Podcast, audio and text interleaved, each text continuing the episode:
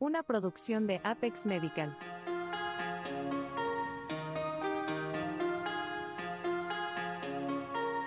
Ferulita para el alma.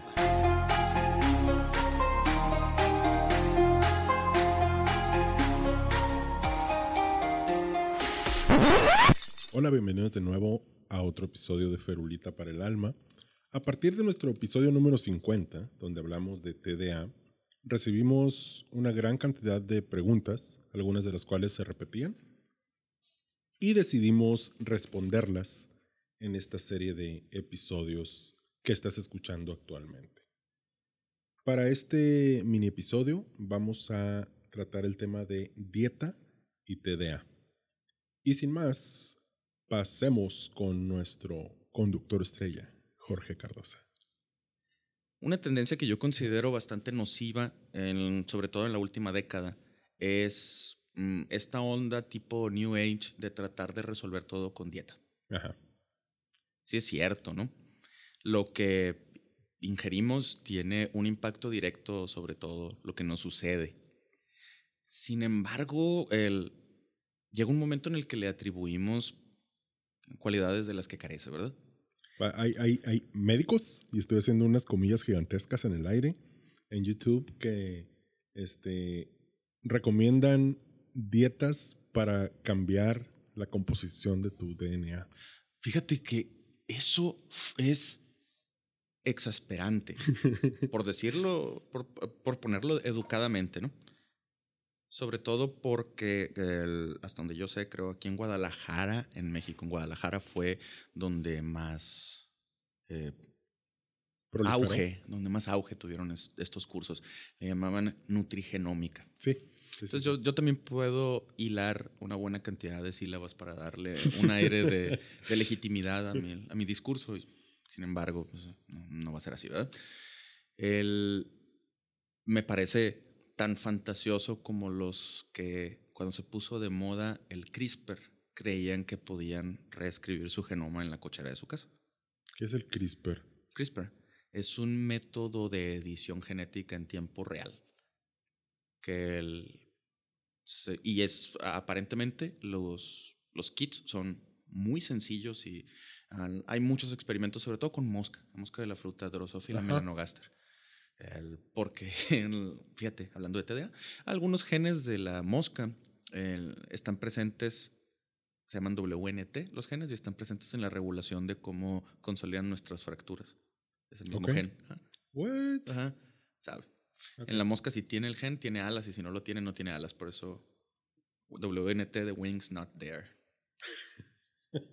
en serio. en fin. En fin. Ya habíamos mencionado cuando hablábamos los episodios de curiosidades que el mito de que la espinaca tiene mucha, eh, mucho hierro venía de un error en un punto decimal en un, diccionario. Y esto lo podemos ver todavía. ¿eh? Es, es, pervasivo, es nocivo. Lo digo yo como padre de dos niños en el espectro, que pertenezco a una gran cantidad de grupos en donde intercambiamos información. Ahorita, por ejemplo, está muy de moda el creer que el pistache es alto en melatonina y que va a inducir el sueño. Y hay mamás que te alegan y se te ponen, ¿y tú qué sabes? Y la, un poquito soy médico, ¿no? El, mm. Eh, si les interesa hacer el cálculo, necesitan aproximadamente 1.6 toneladas de pistache para dormirse sobres. el, pero en lo que se refiere específicamente al TDA, el, como sabemos que son la dopamina y la serotonina, los dos neurotransmisores que influyen en el, en el curso de la enfermedad, hay quienes han querido diseñar una dieta dopaminogénica y una dieta serotoninogénica. Ahora, justificando que la dopamina se sintetiza en el cuerpo a partir de un aminoácido que se llama L-tirosina, que se encuentra muy abundante en ciertas proteínas como el salmón y algunas proteínas muy magras. La L-tirosina va a mm, ser convertida a levodopa por una enzima que se llama tirosina 3-monoxigenasa. Y luego de ahí hay otra enzima que se llama dopamina descarboxilasa que la va a convertir en dopamina. Dopa descarboxilasa, Pedro. Y todavía esa tiene una que se llama beta-hidroxilasa que la va a convertir en norepinefrina. Entonces esto significa que diferentes concentraciones de dopamina pueden tener un efecto sedante, mientras que más arriba van a tener un efecto estimulador, porque se van a convertir en norepinefrina. El, el detalle es este. La dopamina se sintetiza dentro de nuestro cerebro, muy específicamente en un área que se llama tegmental ventral, que se encuentra en la base del cerebro, en el hipotálamo, y también en un área del tallo cerebral que se llama sustancia negra. Y de ahí hay unas vías, hay carreteras, o sea, hay conexiones de, neuronas que la van a llevar a otras áreas del, del cerebro. Van a actuar con mucha mayor intensidad en el hipotálamo en una cosa que se llama núcleo arcuato, un núcleo del hipotálamo que está justo enfrente del hipotálamo para regular la producción de prolactina.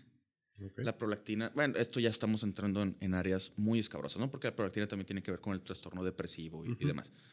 El, pero esto, ¿qué sucede? Es muy difícil que tú tengas una desnutrición tan severa que te deprive por completo de tirosina. Ok. Entonces, el problema no está en el sustrato. El problema ni siquiera está en el mecanismo de fabricación está en el receptor y en el transportador. O sea que, así como si tú a mí me das ahorita 100 millones de pesos y me dices inviértenlos en la bolsa y yo no sé ni pitos de bolsa y los voy a desperdiciar, tú le puedes dar toda la tirosina del planeta a una persona que carece de los mecanismos para trasladar esa tirosina a las partes del cerebro donde tiene que actuar y no va a influir una chingada. Lo mismo pasa con la serotonina. Es la más importante en lo que se refiere a, la modulación del estado de ánimo, sobresimplificando esto muchísimo porque mis, mis amigos que sí saben de neurociencias me van a tundir, pero el, el triptófano se va a convertir en 5-hidroxitriptamina, así se llama. Y hay muchos alimentos que, están, que son altos en, en triptófano, entre ellos el trigo, el pavo, el atún. Y es por eso que dicen eh, los gringos durante la cena de acción de gracias, es que me dio sueño por el pavo. No, mamón, te dio sueño porque te comiste seis kilos de pavo. o sea, comiste tanto, cabrón, que neta, neta, toda tu circulación se fue al intestino y te provocaste un pinche coma por, por estar tragando. La maldición de la última cheve. Sí, sí, sí. La, esa, eh, la última fue la que, la que nos mató. Esta sí, la serotonina sí se sintetiza en el intestino.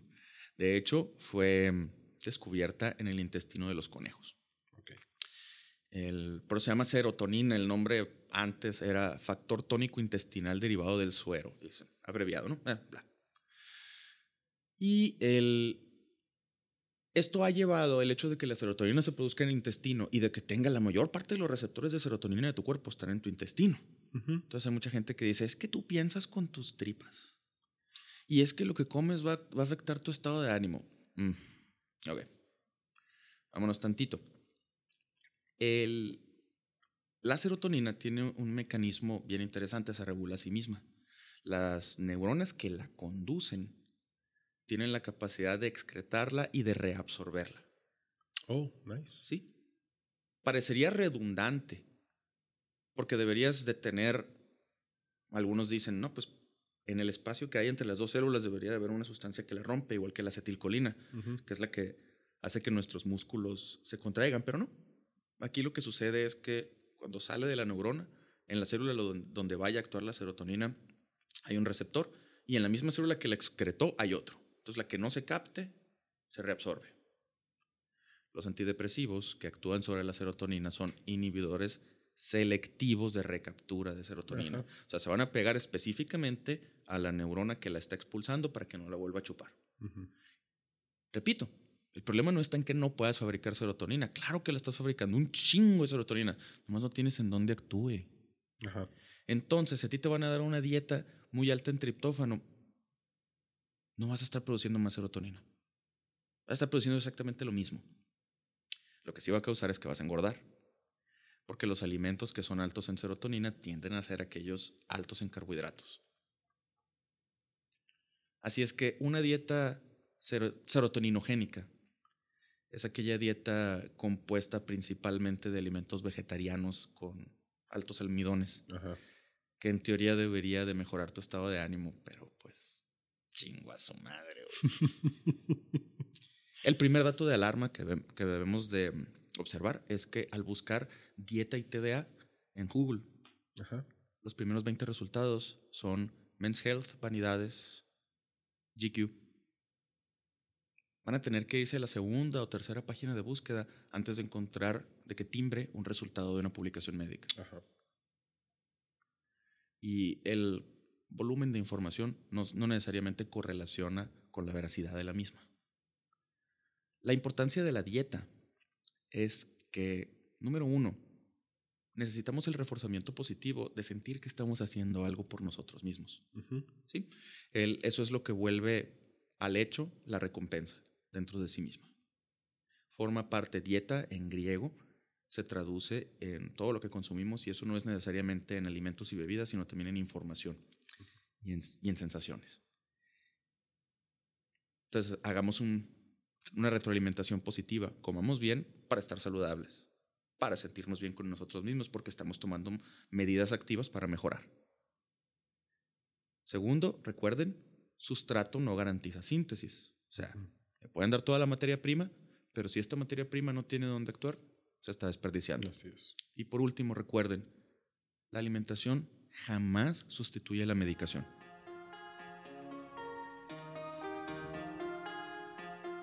Ferulita para el alma, conducido por el doctor Jorge Cardosa Encinas y producido por Axel Valdés. Para comentarios, sugerencias o críticas, diríjase a ferulitaparaelalma.gmail.com.